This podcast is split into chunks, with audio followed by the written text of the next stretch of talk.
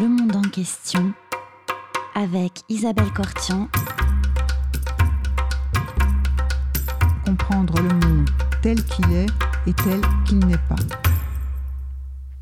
Bonjour à toutes et à tous et bienvenue sur Radio Cause Commune 93.1 dans le monde en question. Aujourd'hui, j'ai le plaisir de recevoir Jean Spector. Bonjour Jean Spector.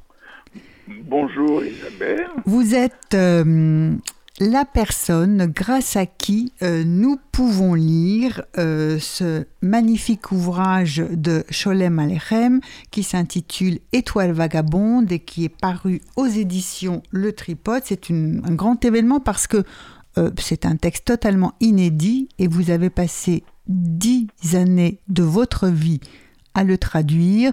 Vous avez traduit ce texte du yiddish, une langue dont nous allons parler aujourd'hui et aussi de son entrée dans l'entrée du yiddish dans la grande littérature avec notamment Sholem Alechem.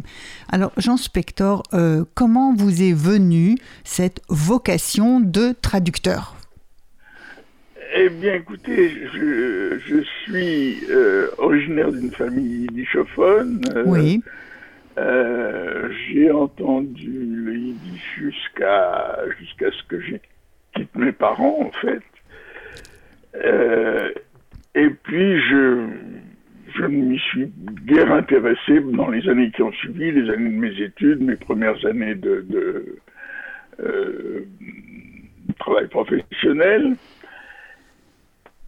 Et puis, euh, un beau jour, j'ai j'ai décidé, à la suite d'une lecture, euh, une lecture d'un ouvrage de Rachel Hertel, elle-même grande, euh, grande traductrice du yiddish, euh, de me réintéresser à, la langue de mes parents. et j'ai commencé à suivre des cours parce que je connaissais la langue, mais enfin, je la connaissais au niveau de, de la conversation familiale. Euh, j'ai commencé donc euh, à l'apprendre de façon académique, disons. Oui. Euh, et puis je suis devenu enseignant, enseignant du yiddish. Et un beau jour, en ce qui concerne ce livre précisément, d'ailleurs, c'est une très très vieille histoire. Une, euh, une, amie à moi, une amie très chère, euh, qui est une traductrice euh, à l'époque déjà très expérimentée et très talentueuse, qui s'appelle Batia Baum. Oui. Euh, avait commencé à traduire ce roman parce qu'elle est passionnée de théâtre euh, en général et de théâtre yiddish en particulier. Oui. On, parle, on parle beaucoup de théâtre dans ce livre. Tout à fait. Euh, et ça l'intéressait. Et moi, je n'avais aucune expérience dans la traduction. je lui ai demandé si je pouvais me joindre à elle et qu'on fasse ce travail à deux.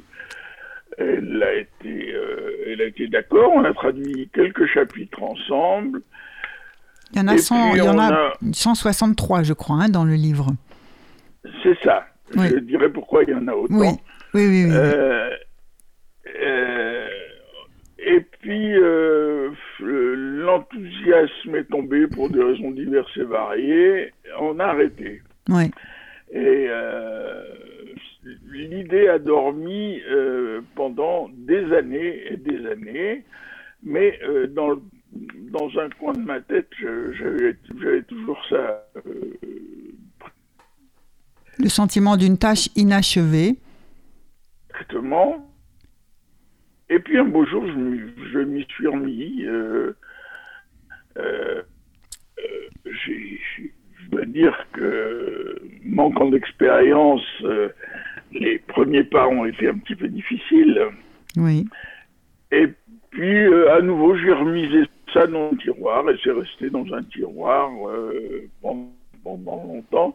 Et quand vous dites que j'ai mis dix ans à le traduire, euh, c'est vrai que j'ai mis très longtemps, mais, mais, mais ce, sont des années, je dirais, en pointillé. Oui. J'ai travaillé pendant un temps et euh, je me suis arrêté pendant un temps. oui, oui, tout à fait. Enfin, mais de toute façon, c'est un ouvrage considérable. On comprend très bien que quand on n'est pas traducteur de profession, on puisse mettre du temps. C'était pas du tout un reproche d'avoir pris beaucoup de temps pour traduire. Non, non, mais, mais d'autant plus que vous êtes le premier à traduire cet ouvrage qui n'avait jamais été traduit ni même publié avant et, euh, et vous avez reçu un prix pour cette traduction.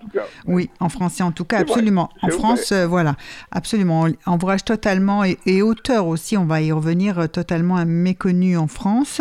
Et donc, vous avez eu, euh, au mois de décembre 2020, reçu un prix pour cette traduction de la Société des gens de lettres, le prix de, décerné de la traduction, révélation de la traduction. Donc, vous êtes une révélation de la traduction pour la traduction du en français de Étoile vagabonde, ce livre de Sholem Alechem.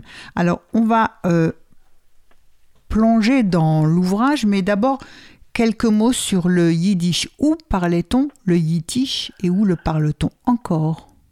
Alors, le yiddish, euh, disons, on, s'accorde généralement à considérer euh, que sa naissance est intervenue, sa naissance a, un, processus assez long, mais le mhm. début est intervenu le long de la vallée du Rhin euh, vers le XIe siècle. C'est-à-dire que euh, les, les, Juifs euh, arrivaient en Occident au fur et à mesure qu'ils remontaient vers le nord.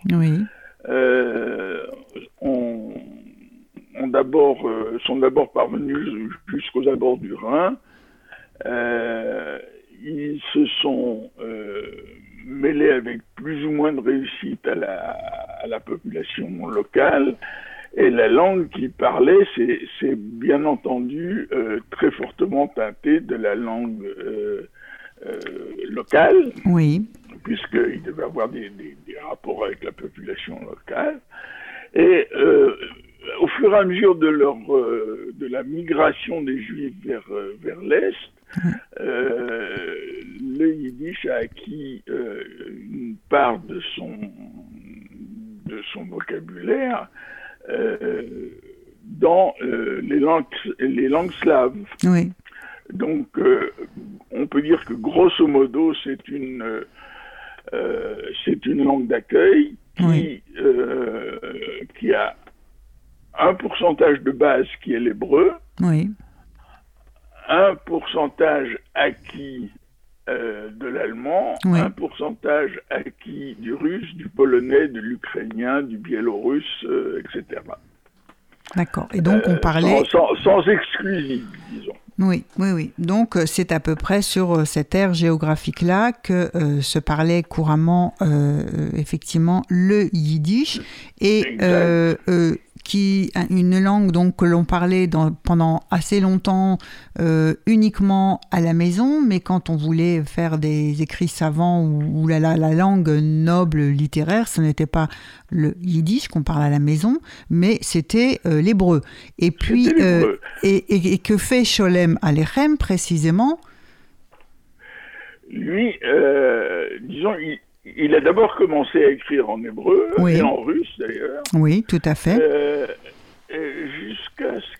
rende compte, avec d'autres simultanément, que s'il voulait atteindre le lectorat qui l'intéressait, c'est-à-dire euh, ce qu'on appellerait aujourd'hui entre guillemets les masses juives, euh, il fallait écrire dans la langue que, que ces gens-là parlaient.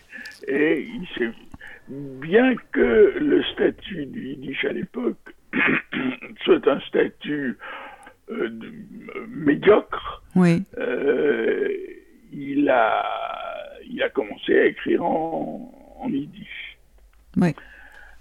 Et on lui doit effectivement d'avoir fait euh, du Yiddish une langue littéraire. Alors, on lui doit d'avoir fait cette langue une langue littéraire il n'a pas été seul dans cette entreprise. Euh, il fait partie de ce qu'on a coutume d'appeler les grands classiques, euh, les trois grands classiques juifs, euh, qui sont ses contemporains. Euh, le premier étant Mendele, son, la traduction de son pseudonyme yiddish, c'est Mendele, le colporteur de livres. Mm-hmm il s'appelait euh, en réalité Sholem. Euh, euh, oh, ça va revenir. oui, ça va revenir. et, Mendele, Mendele le troisième. Alors ensuite il y a Sholem Alechem. Et... le troisième, Yitzhak Laibouche Peretz. Mhm. Peretz. Alors, Sholem Alechem, il est né en 1859 et il meurt en 1916 après avoir émigré aux États-Unis, revenir. Donc, il naît dans une petite ville qui se situe en Ukraine. Oui, qui s'appelle Perieslav. Perieslav. Et euh, il est écrivain et son livre Étoile vagabonde euh, retrace euh, l'arrivée du, théâtre, hein, et donc euh, du théâtre yiddish en particulier, dans, dans, les, dans, les, villes, dans les villes juives. Oui, il s'ouvre sur l'arrivée d'une troupe ambulante de, théâtre. Le théâtre, il existait déjà de, de, longue date dans la, dans la tradition culturelle juive. Oui. puisque comme pour, euh, comme pour la culture française d'ailleurs, qui, euh, où le théâtre a commencé sur le parvis des églises, euh, avec les, les, les sottis du Moyen Âge, le, la culture yiddish avait son, son, disons, son recueil, son thésaureuse de, de, de pièces tirées de la Bible. Oui. Mais là, on, parle du théâtre profane. Oui. Et euh, on assiste donc euh, à l'arrivée de, de, cette troupe itinérante dans un, on ne peut pas dire autrement qu'un petit bled d'Ukraine. Un petit bled d'Ukraine, un shtetl, euh, qui s'appelle euh, Oleneshti, je ne sais pas si je prononce bien, mais c'est, voilà, on, donc arrive à Oleneshti, euh, une petite troupe ambulante de théâtre qui est dirigée par qui? Qui est dirigée en fait par, par deux, par directeur et son bras droit, qui sont pratiquement deux analphabètes, euh, c'est-à-dire euh, sont pas des gens très très très cultivés. Ils se servent du théâtre comme moyen de gagner leur vie. Euh, et euh, bon, ils sont non seulement analphabètes, mais en plus ils n'ont pas les fonds pour pour pour pratiquer un théâtre, euh, d'abord un théâtre stable, donc ils sont, obligés de se promener. Et euh, comme euh, la censure est quelque chose de, toujours présent, ils sont obligés d'avoir des autorisations pour, pour pouvoir fonctionner. Donc ils arrivent dans ce, dans ce petit shtetl d'Ukraine où on a à peine, on n'a jamais entendu parler de théâtre avant ça, on se demande ce que, on se demande ce que c'est que, le théâtre, comment ça se mange, comme on dit en yiddish. Euh, et petit à petit, euh, la population découvre que c'est quelque chose de merveilleux, le théâtre, euh, c'est un autre monde et que et les gens se, se, précipitent tous les soirs. Euh, voilà, de temps que s'installe cette troupe euh, qui, qui, trouve euh, à, peu près à se loger, et, et, donc tous les soirs, l'ensemble des habitants, les plus riches et les plus pauvres, se vont au théâtre et sont totalement fascinés par cette découverte du, du théâtre. Alors, les plus fascinés d'entre eux, on va finir par les découvrir, c'est les deux héros principaux Tout à fait. du livre. ce sont deux jeunes gens, un garçon et une fille. Le garçon, c'est un fils de, de, riche, celui qui, qui abrite précisément le théâtre ambulant. Oui. Et la jeune fille, l'adolescente, euh, c'est la fille d'un pauvre euh, chantre euh, qui, qui est obligé, en plus de son métier de chantre et de, d'officiant, oui, de donner, des cours. Sinon, il n'arrive pas. il, il n'aurait pas de quoi vivre. Absolument. Alors donc, euh, et alors effectivement, les plus fascinés par, euh, c'est donc le fils de l'homme le plus riche de ce Stettel, euh, Label il s'appelle, et puis c'est la fille du chantre. Voilà, Brezel, qui donc sont fascinés. Et qu'est-ce qui se passe alors? Alors il se passe que bon le contact entre eux se fait, euh, euh, disons, avec beaucoup de, prudence et de timidité, comme ça. Mais euh, bon, ils se rendent compte qu'ils sont attirés l'un vers l'autre. Et le garçon, Leibel, décide, lui, de, de, suivre la troupe de théâtre quand elle, quand elle part, au bout de quelques jours. Oui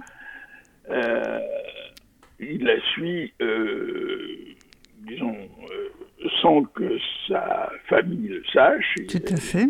Il, le suit clandestinement. Et dans l'intervalle, les responsables de, de, la troupe de théâtre se sont rendus compte que la jeune fille avait une belle voix. Euh, et ils arrivent à convaincre, ils arrivent à la convaincre de se joindre à la troupe. Voilà. Donc, euh, on a l'impression que maintenant tout va baigner dans l'huile et que euh, ces deux jeunes gens euh, vont se rencontrer et que, que, tout va très bien se passer, mais pas du tout parce que la, la, troupe Bifurque. au cours de ces, de ces pérégrinations se scinde et les deux héros, nos deux héros, sont chacun d'un, sont chacun d'un côté et finissent par se perdre, euh, se perdre de vue.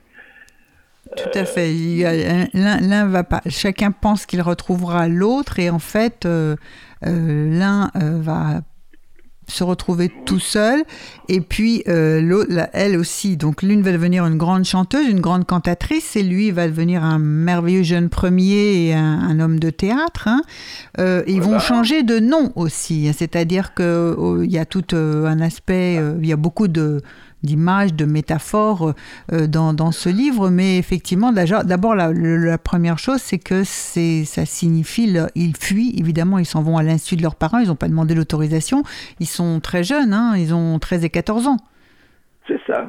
Euh, donc euh, oui, la fille a 14 ans, je crois, le garçon a label à 13 ans. ils s'enfuient sans avoir demandé l'autorisation à leurs parents.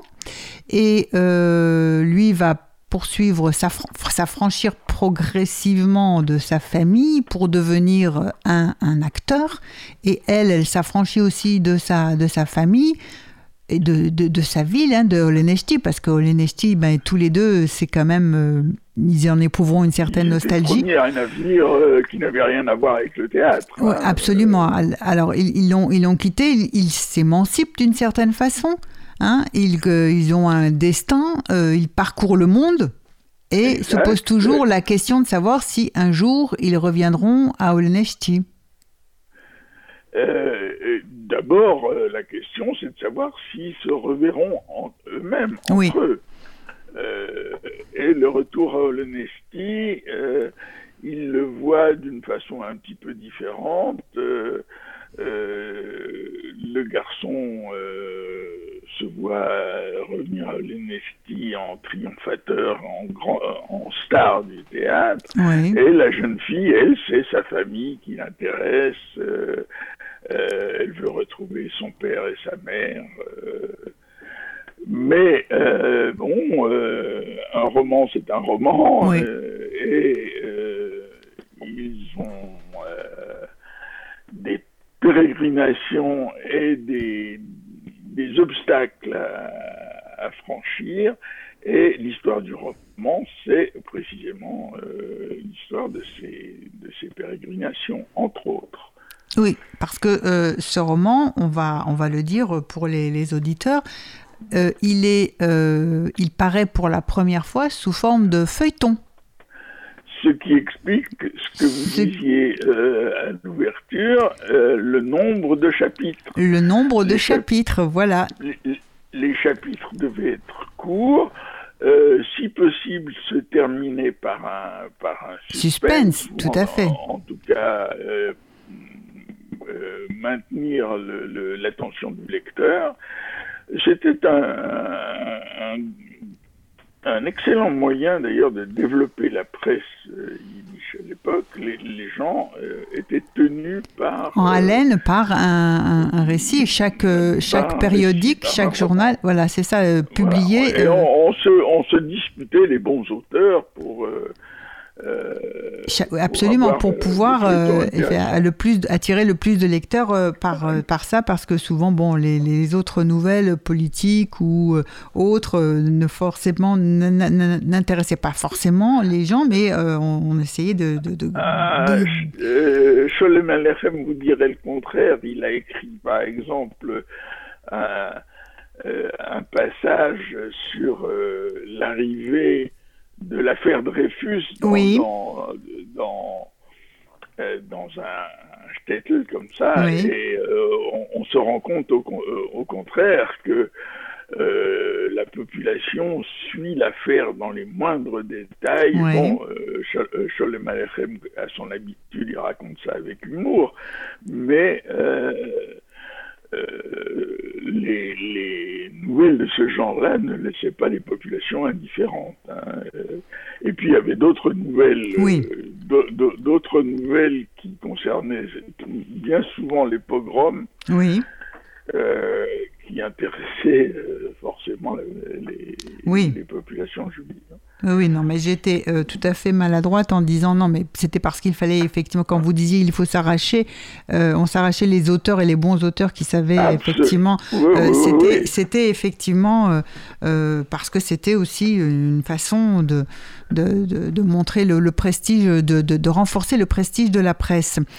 Alors, j'aimerais bien qu'on revienne sur les noms de ces gens parce que ils ont un peu des, des, épithètes, enfin des noms avec des épithètes homériques, si je peux me permettre, euh, euh, Jean Spector. Euh, oui, on a. Il y, a, des, des, patronymes que j'ai hésité à, traduire ou que j'ai traduit une première fois. par exemple, le, le, le Stupak. oui, Stupak, oui. qui est un sorte de d'insecte euh, euh, euh, Mouravchik, qui est le, le, le, directeur de la, de la compagnie, c'est un termite, donc ça ce sont des gens, des, des, surnoms peu, peu respectables. Mm-hmm. On a ensuite des, euh, des pseudonymes choisis par les, euh, par les personnages eux-mêmes. Euh, Leibel, prend un, surnom qui dénoterait une origine roumaine Tout qui à faisait fait. plus classe, qui faisait plus classe que qu'une origine euh, bessarabienne. Euh, il s'appelle désormais Rafalesco. Léo Rafalesco, voilà, label devient Léo Rafalesco, l'étoile montante de la scène yiddish. Voilà. Et, et Rezel, euh, d'ailleurs, on va faire une, on va écouter une chanson là tout de suite, mais d'abord Rezel, elle aussi change de nom, donc ce sont nos deux, nos deux jeunes amoureux qui quittent, euh, quoi, se retrouver, mais bon, on va tout au long de 163 chapitres voir comment ils croient qu'ils vont pouvoir se retrouver, mais ne se retrouvent pas, enfin, plein de quiproquos, de malentendus, de... et euh, Rezel, elle devient une cantatrice. Une cantatrice, et elle s'appelle, si ma mémoire est bonne, Rosa Spivak. Rosa Spivak, qui, dans les langues slaves, veut dire déjà chanteuse Spivak. Hein. en revanche, il y a des, il y a des patronymes dans le livre euh, qui sont des patronymes réels. Par exemple, quand, euh, quand Léo Rafalesco s'en va à Vienne rendre visite à un grand acteur euh, qui s'appelle Sonnenschein, il y a eu effectivement à Vienne un grand acteur qui s'appelle Sonnenschein, qui s'est appelé Sonnenschein. De même, la cantatrice qui est l'amie de Reisel, euh, qui s'appelle euh, dans, dans, le livre euh, Marcella Embrich. Oui. c'est une cantatrice polonaise avec un léger changement dans l'orthographe, mais c'est une, une, cantatrice polonaise qui a effectivement existé, été célèbre. Alors, nous allons faire une, je vous propose une première pause musicale et nous allons justement écouter un, un, une chanson de Theodor Bickel qui s'appelle Rezel du nom de notre héroïne.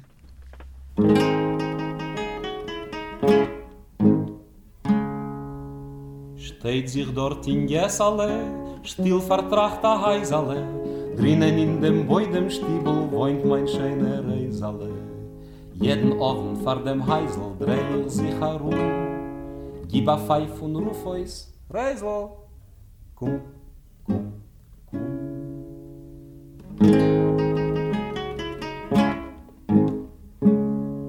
Effen sich a Fenster wacht auf das alte Heisele, bald hört men in stillen Gessel, as i skolz retreisele. Wart a Weile, nor mein Lieber, bald will ich sein frei, dreh sich nor a Pormol iber, eins, zwei, drei.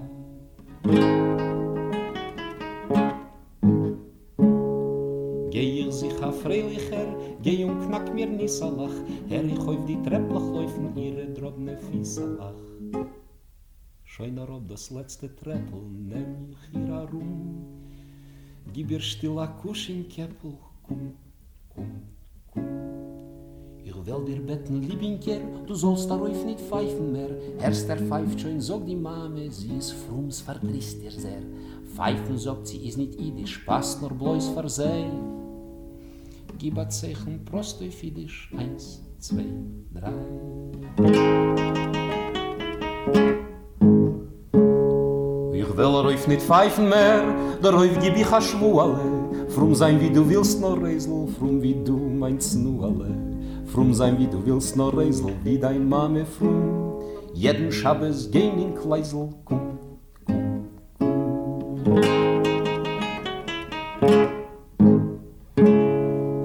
Fahr will ich mein Liebinker, dir mein Teier Dovedel, auf neien at vielem Säckel mit am Morgen Dovedel.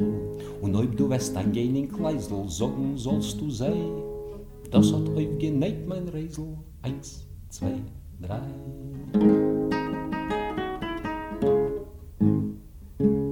Ich dank für dein Matonale, ich lieb also dich Reisele, ich lieb das Gessel, ich lieb die Mame, ich lieb das alte Heisele, ich lieb a viel od die Steiner, trotz du auf sie herum. Herz dein Mame ruft schon, Reisel,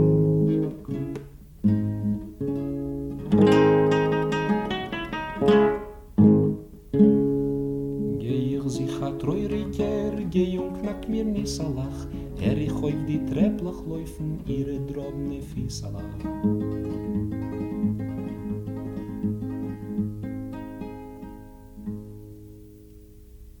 still das alte heisel das gessel wieder stumm kommt zu mir in holm reisel komm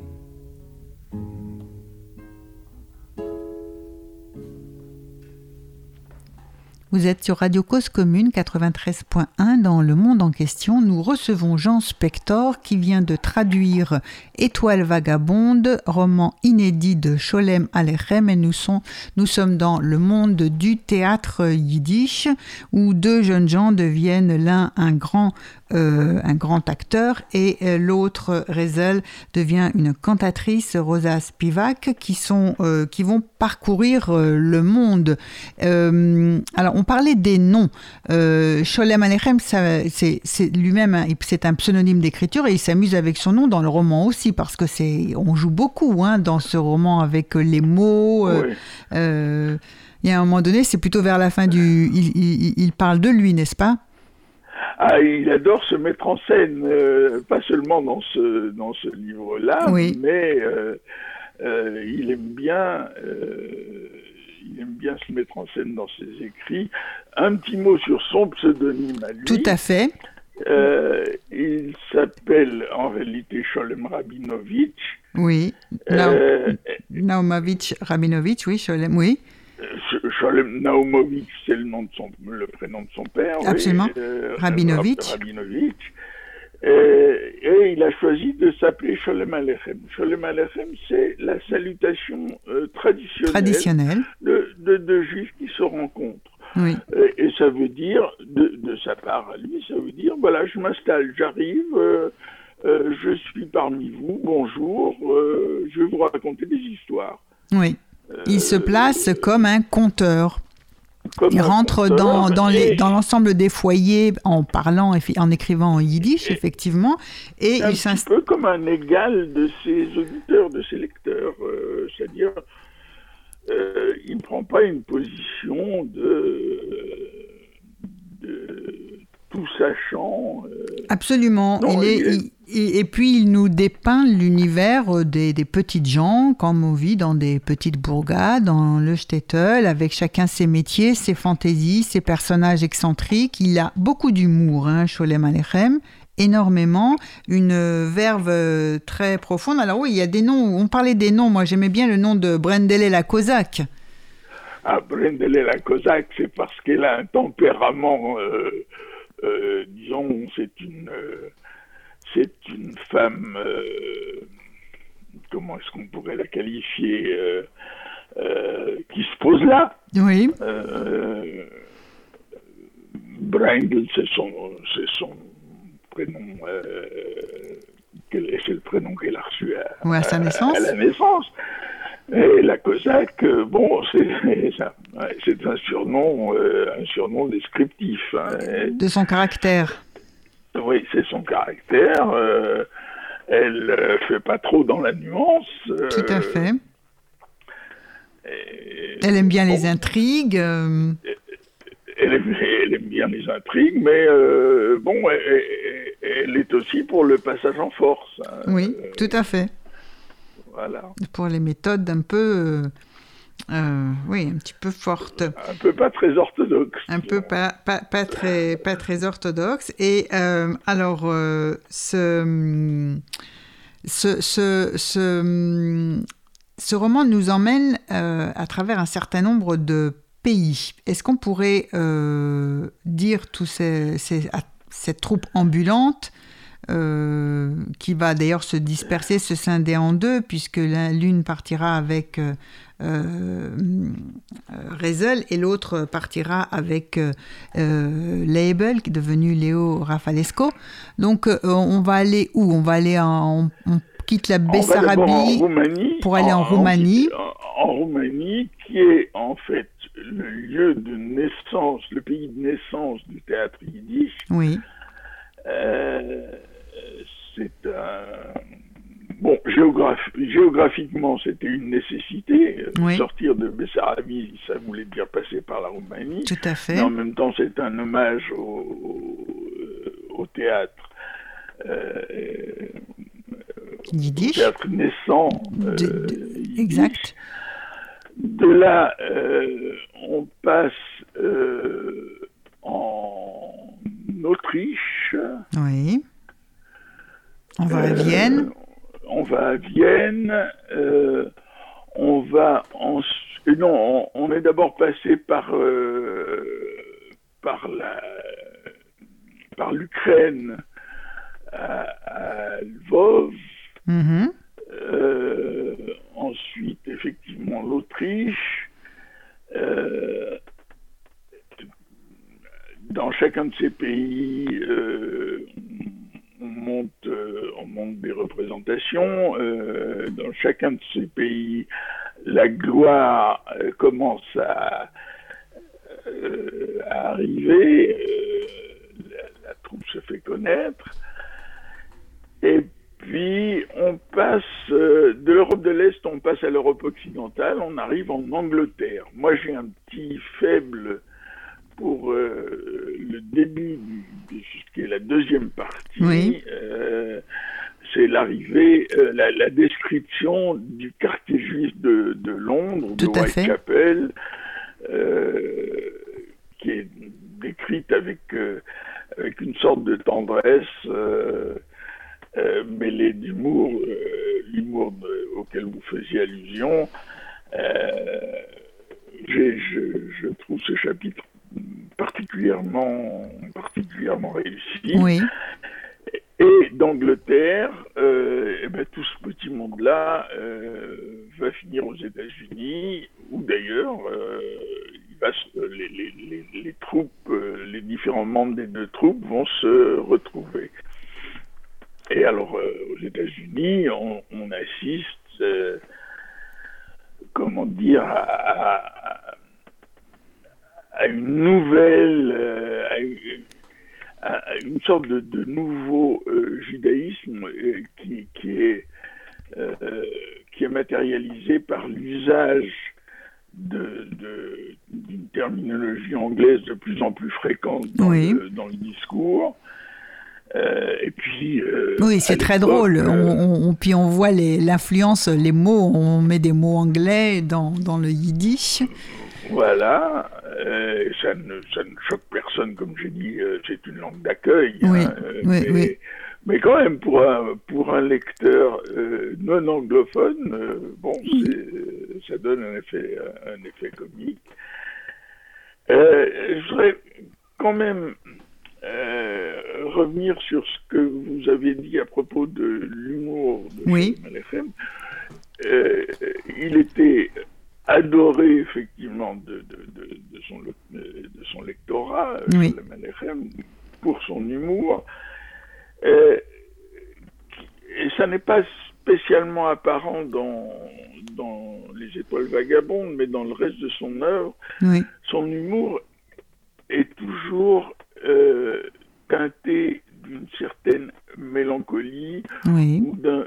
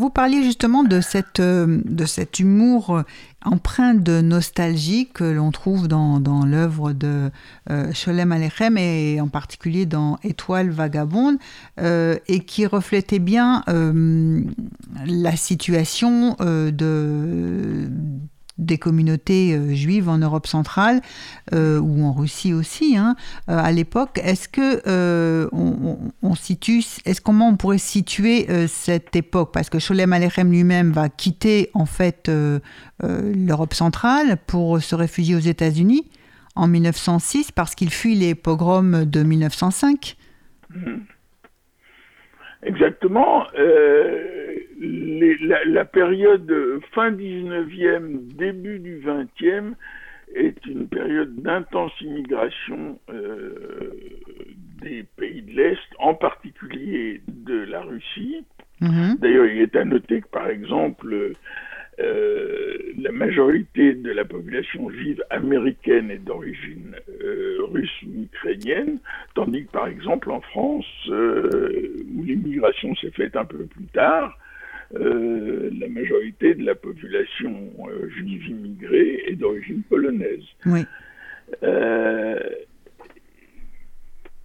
Oui, vous m'interrogez sur. Euh, oui, cette, cette, cette, période particulière, à la fois, à fois de, de, recrudescence de, de pogroms, euh, en même temps, euh, une époque aussi où il y a une sorte de modernisation qui se met en route et qui fait que ça change un petit peu les modes de vie traditionnels, même au sein même de, du shtetl. Oui, vous avez, vous avez, très bien dit que, qu'il y a eu une augmentation du nombre des pogroms, parce que en réalité, le, le, pogrom était une institution euh, tout à fait euh, récurrente. Hein. Absolument. elle faisait partie du, ça faisait partie du paysage, mais dans les années 1895-1905, par exemple, euh, ça a pris une, une importance encore plus encore plus désastreuse. Euh, et Sholem dans, dans, avec son humour si particulier, arrive à faire de l'humour sur, sur ces pogroms. Par exemple, il dira, ça figure pas dans les étoiles, mais euh, on lui demande, euh, de, juifs discutent entre eux, ils sont pas du même du même shtetl, il y en a un qui dit à l'autre euh, Comment ça va chez vous? Oh, chez nous, ça va pas trop mal, ça va même bien. Bon, on a eu, on a eu nos quelques petits pogroms, mais à part ça. Euh, tout est normal. À part ça, tout est normal. Voilà le genre. Le Les gens d'humour, oui. Oui. Ou alors euh, des juifs qui discutent ensemble. bon, et qui discutent avec lui. Oui. Puisqu'il se met en scène. Euh, bon, euh, Reb si on parlait de, choses un peu plus agréables, qu'est-ce qu'il en est Qu'est-ce qu'il en est du choléra à Odessa? Euh, Qu'est-ce qu'il en est du choléra à Odessa? Ça voulait dire euh, comment s'est passé le pogrom d'Odessa? Ouais, ouais. Tout à fait. Euh, voilà, de, quelle façon euh, il arrive à faire de l'humour avec, euh, avec des choses tragiques. Et là, on parle évidemment de, d'un univers que, que décrit Sholem Aleichem qui, qui, qui, qui est avant, évidemment, la, Shoah, hein, mais qui... qui est avant la Shoah. Ce qui est avant la Shoah et, et, une, et beaucoup de, effectivement de, de, gens qui parlaient le yiddish euh, vont mourir, être exterminés euh, durant la Shoah. Oui, euh, il y a, bon, dans les années qui ont suivi, enfin les, les, années immédiates après, après-guerre, il restait encore un certain nombre de, de yiddishophones natifs. Oui. Euh, maintenant, on ne trouve des yiddishophones natifs plus guère que dans les cercles euh, ultra-religieux. Euh, les, autres, les autres locuteurs de yiddish sont en général des gens qui ont étudié, le yiddish pour l'avoir entendu dans leur enfance. Il y a maintenant euh, un renouveau des études yiddish, mais ce sont plus des, euh, pour la plupart, des locuteurs natifs. natifs. On, réapprend, on, apprend le yiddish, c'est un retour au yiddish. voilà, exactement, on apprend. Euh, Une langue qu'on n'a pas nécessairement, nécessairement entendue dans son enfance, oui. Sauf, comme je vous ai dit, dans certains cercles, comme euh, à New York, à Williamsburg, euh, où toute la population parle les yiddish, parce que pour avoir euh, accès à certains textes religieux, on, conserve, on conserve cette langue. c'est les seuls. disons que le, conservatoire de la langue oui ce sont les ultra-religieux, hein. les ultra-orthodoxes, disons. Alors, je vous propose une seconde pause musicale et cette fois, on va écouter euh, un chant.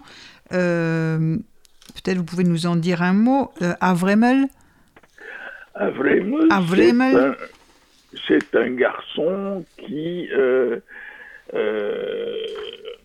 disons, c'est la, biographie d'un garçon qui raconte comment euh, il est devenu un voyou, comment il est devenu un,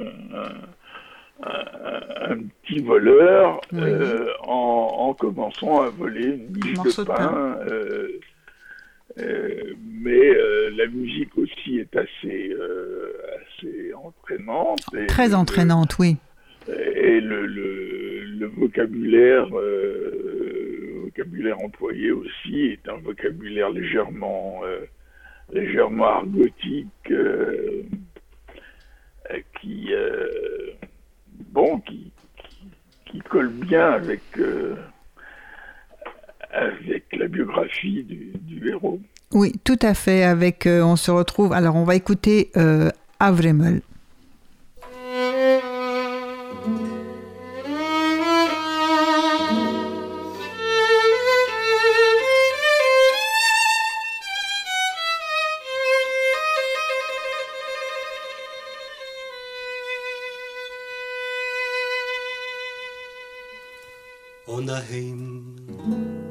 Bin ich jung geblieben. So die neut mir a reus getrieben. Wenn ich hob nur kein dreizehn jor gehad in der fremd weit von mame zeugen hat die schmutz mir dit gas erzeugen. Geworden is fun mir a voiler jan. Ich bin a vremel der feigster marvicher A groise kinstler charbet leicht und sicher. Das erste Mal, wells gedenken bis im Teut a rein in tfise verlachenen a broit oi oi ich fehl nicht auf marken wie jene prostiaten. Zib nur bei karge schmutzige magnaten. Bin sich mechaye wenn ich tap a magnat Ich bin a vremel, gur a voiler jat. In der Fremd, nicht gehad zum Leben. Gebeten bräut, an ormer Fleck nor geben. Nor jene Lad, wo seinen Tomit satt. Pflegen oft, treiben mir mit Zoren. Ha, sfax da ganef, me koim geboren. הגנב ביניך נורא binikh nor איך בין ler yan ich bin avremel der heikster mar we a groise ekinst ler harbet leich nor zikher a ya da rein in gutschevel A oi samazik a seltener talent. Oi oi fell nicht auf marken wie eine prosteaten zip nur bei karge schmutzige magnaten. Bin sich mechaye ben chtap azam Ich bin a Vremel, gura voiler jat. Schoi nicht lang, wenn du's Spiel gedeuren, Bang von klebt, Gift von Tfisse meuren. Noch ein Bakosch, ich fot a soi gewollt, Noch mein Teut, in a Tag a treiben, soll auf mein Matzeve stehen geschrieben ois jes größe und von Gold. Du liegt auf Reimel der feigster Marwicher a mentsh a groyser gevein vot fun in sicher. A mentsh a feine mit harz mit a gefühl. A mentsh a reiner wie got allein or will. Oi oi wenn i berin vo gewacht am mame zeugen. Wenn's fort die finstere Gas im nicht erzeugen, wenn er als Kind nur ratate und gehad. Du liegt auf Remel, jener Wäuler jad.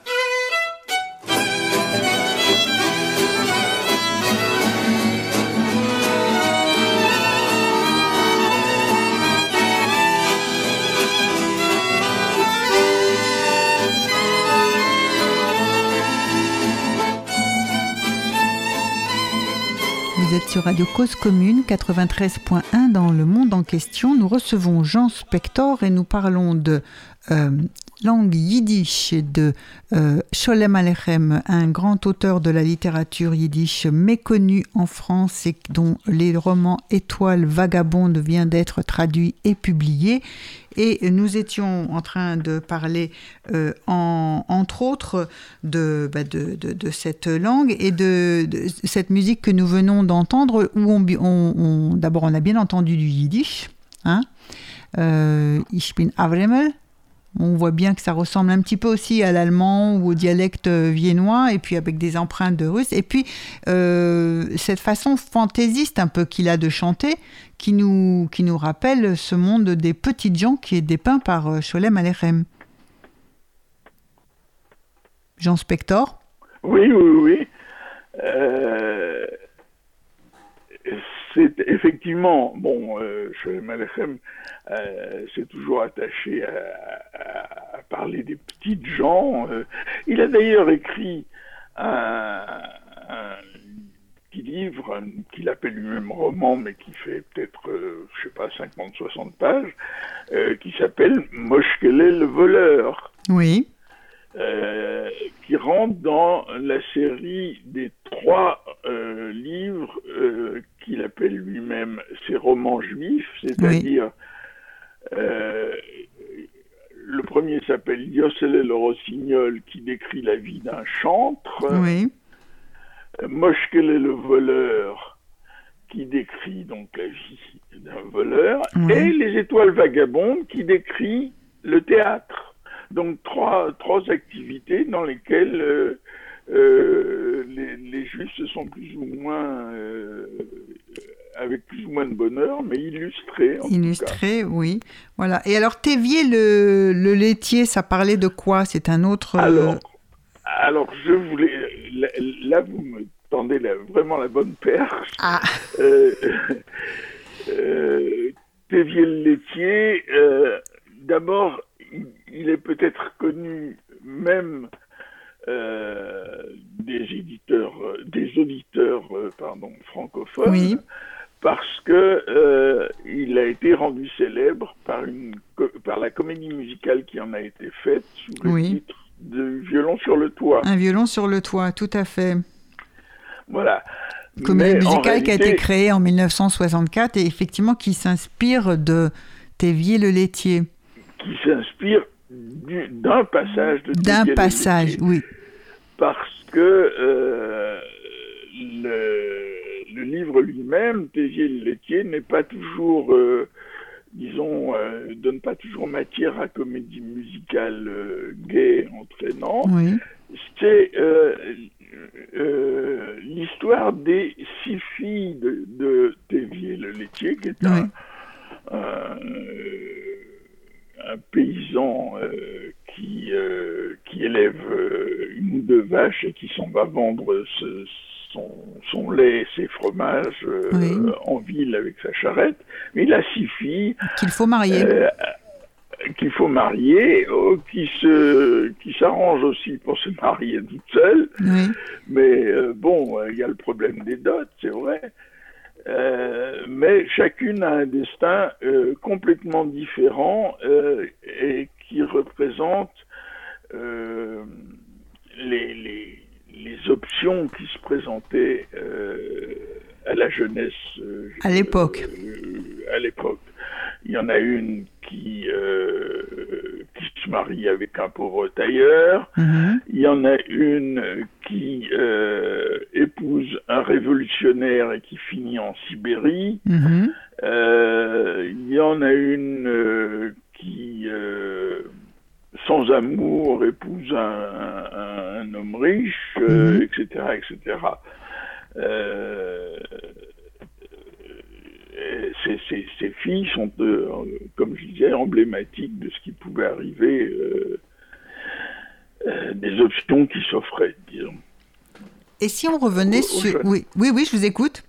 Non, non. Euh, oui, alors je voulais qu'on parle de. On a parlé de ces deux étoiles, n'est-ce pas euh, euh, Label et Rezel qui, qui, qui, qui s'attirent, mais qui ont du mal à se rencontrer, puisque chaque fois que l'un arrive en Hongrie, l'autre est déjà parti à Londres. Quand l'un arrive à Londres, l'autre est déjà aux États-Unis. Enfin, c'est constamment comme ça, avec des milliers d'aventures. Et puis on imagine effectivement que publier en feuilleton, sous forme de feuilleton, il fallait à chaque fois mettre du piquant. Enfin, il fallait équilibrer euh, chacun des chapitres avec une part, avec un peu des personnages. Mais euh, les étoiles vagabondes, qu'est-ce que sont ces étoiles? On voit les, étoiles montantes de, la scène yiddish, mais est-ce que vous pouvez un peu parler de, ça? Qu'est-ce que Sholem Alechem voulait dire avec ces étoiles vagabondes? Alors, euh, dans, la légende que Sholem Alechem évoque, euh, les étoiles du ciel représentent chacune une âme. Euh. Et, par nature une âme immortelle. C'est pour ça que euh, Leibel dit à un moment à Reisel, ils sont, ils sont encore tout jeunes à ce moment-là, les étoiles ne tombent pas, parce qu'ils viennent de voir des étoiles filantes, les étoiles ne tombent pas, elles, euh, elles vagabondent. Euh, elles ne tombent pas parce qu'elles sont immortelles, en fait. Euh, c'est les âmes des, les âmes des hommes. Oui. Et en même temps, ce parcours, ce, ce vagabondage, enfin cette euh, façon de ne jamais pouvoir rester euh, dans un même lieu, euh, de devoir toujours le partir, le quitter en catastrophe. C'est évidemment une métaphore. si, vous voulez, c'est un enchaînement de métaphores, c'est-à-dire que les étoiles sont les, âmes immortelles, mais elles vagabondent comme vagabonde, euh, la, comme vagabonde la troupe de théâtre, qui elle-même est une métaphore du vagabondage des populations juives euh, euh, qui sont obligés de, se, déraciner et de s'exiler. Oui, avec, euh, et qui vivent sur un territoire qui, en plus, dans cette période du début du XXe siècle et fin du XIXe, XXe siècle, va beaucoup changer, passer d'un pays à l'autre, euh, d'un empire à l'autre. Oui, et, euh, pour les Juifs, une institution qui est en train de, euh, de changer aussi, qui est en train de disparaître, le Shtetl. Le Shtetl, oui. disons, c'est quelque chose qui tombe peu à peu, qui s'étiole. Oui. par, par l'arrivée de, de, la modernité, par l'arrivée euh, aussi des. Alors ça, là, j'évoque d'autres, un autre type de littérature, par l'arrivée des luttes sociales dans, dans la population juive, euh, l'attrait des, l'attrait des théories euh, sionistes d'un côté, révolutionnaires de l'autre, socialistes, communistes, socialistes, communistes, tout à fait, anarchistes, anarchistes. Oui, tout, tout, tout euh, effectivement, une profonde euh, mutation euh, du monde juif aussi, qui du shtetl va passer à, entrer dans une sorte de, de, modernité, en tout cas qui met en péril le shtetl. Et d'où aussi cette nostalgie. d'où cette nostalgie. bon, le, historiquement, on peut dire que le, le shtetl était était destiné à, à, disparaître. Euh, bon, euh, les, les, frontières, euh, et en particulier les frontières du ghetto, tombent peu à peu. oui. Et la, la, disons, il restait, il restait deux voies, deux, trois voies possibles pour les juifs, soit euh, le sionisme et s'établir euh, en, je mets des guillemets, en Terre Sainte, euh, soit l'assimilation, mhm. c'est-à-dire disparaître en tant que juif, mais devenir des nationaux avec plus ou moins de avec plus ou moins de réussite. Tout à fait soit euh, acquérir un, statut égal, un statut émancipé, légal euh, et, égal de, ses voisins non juifs, euh, mhm. ce qui est un statut représenté par, par un parti politique comme, comme le Bund, qui est un parti socialiste qui euh, qui avait dans sa plateforme euh, la, nécessité de lutter sur place pour la, la, conquête des droits euh, culturels et nationaux et civiques. oui, et alors, tout à fait c'est vrai, c'est un, donc une transformation, une disparition progressive du shtetl. Et là, on, est donc parce que effectivement la modernité arrive et la question euh, soit de l'émigration, euh, euh, soit de l'assimilation, soit d'obtenir un statut particulier, mais de vivre sous un statut à la fois, enfin comme l'envisageait le, Bund, comme vous le disiez.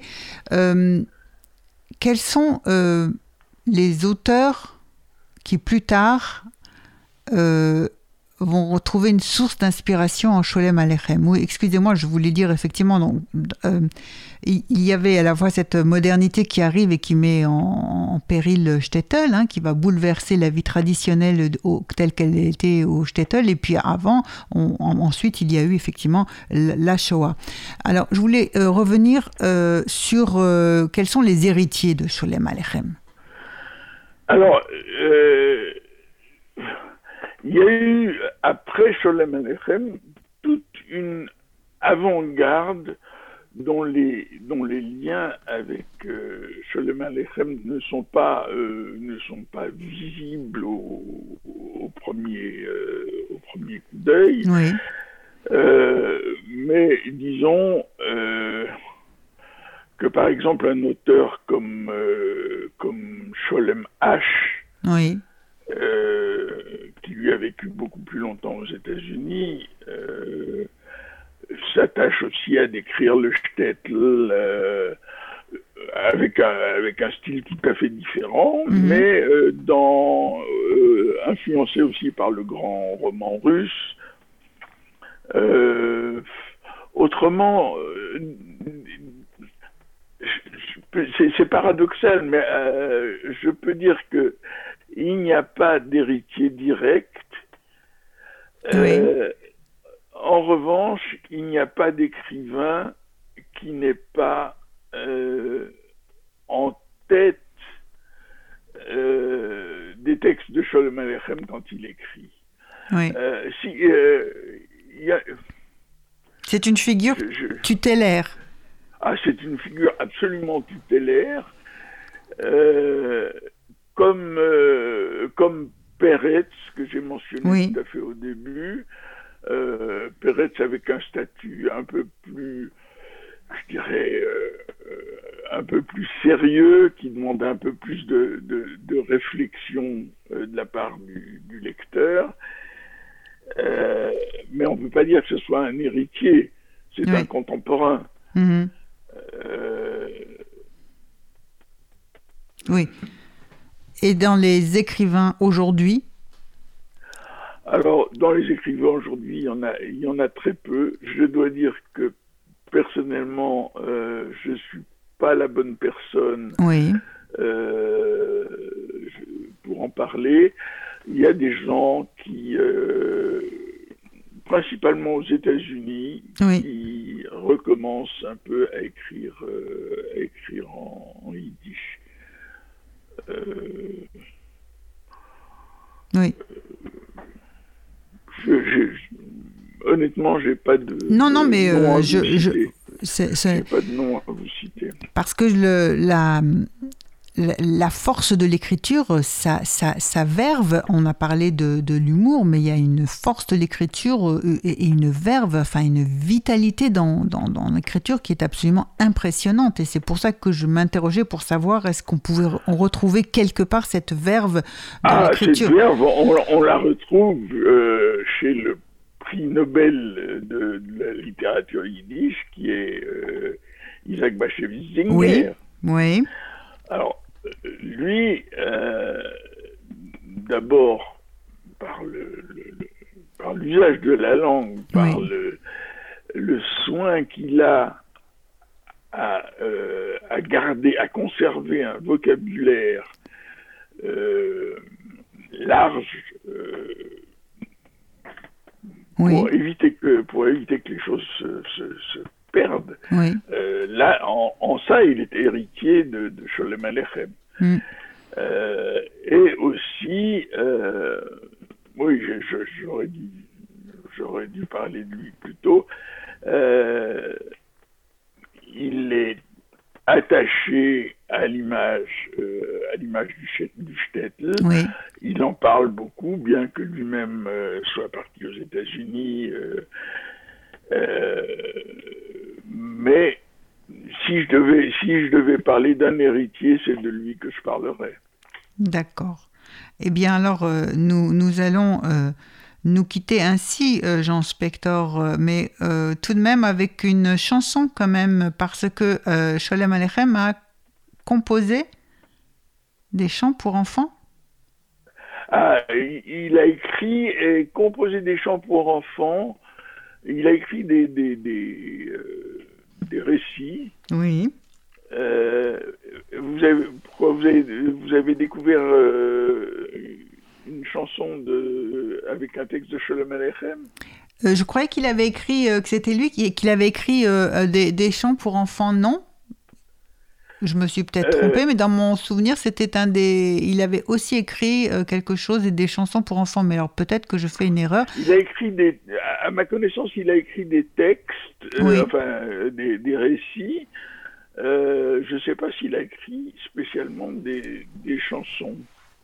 Bon, alors on va, on va vérifier cela, mais on a. hors- hors, hors antenne, si j'ai si des précisions. le- Euh, tout à fait, tout à fait, tout à fait. Et euh, si je me suis trompée aussi, pardonnez-moi. Euh, en tout cas, je vous proposais d'écouter euh, justement une chanson en yiddish pour enfants. Je ne je, Kinder, Kinderjorn, est-ce que je dis bien? Ah, années d'enfance. Oui, Ça, ce sont les des années d'enfance. Oui. Euh, C'est-à-dire des souvenirs. souvenirs d'enfance. Alors nous allons nous quitter sur ces souvenirs d'enfance. Je remercie Jérôme en régie, je remercie Stéphane aussi. Bienvenue à notre stagiaire et euh, euh, merci à vous Jean Specteur et merci à vous chers auditeurs. À très bientôt pour une prochaine émission. Et merci à vous également. Je vous en prie, merci Jean Spector. Au revoir. Au revoir.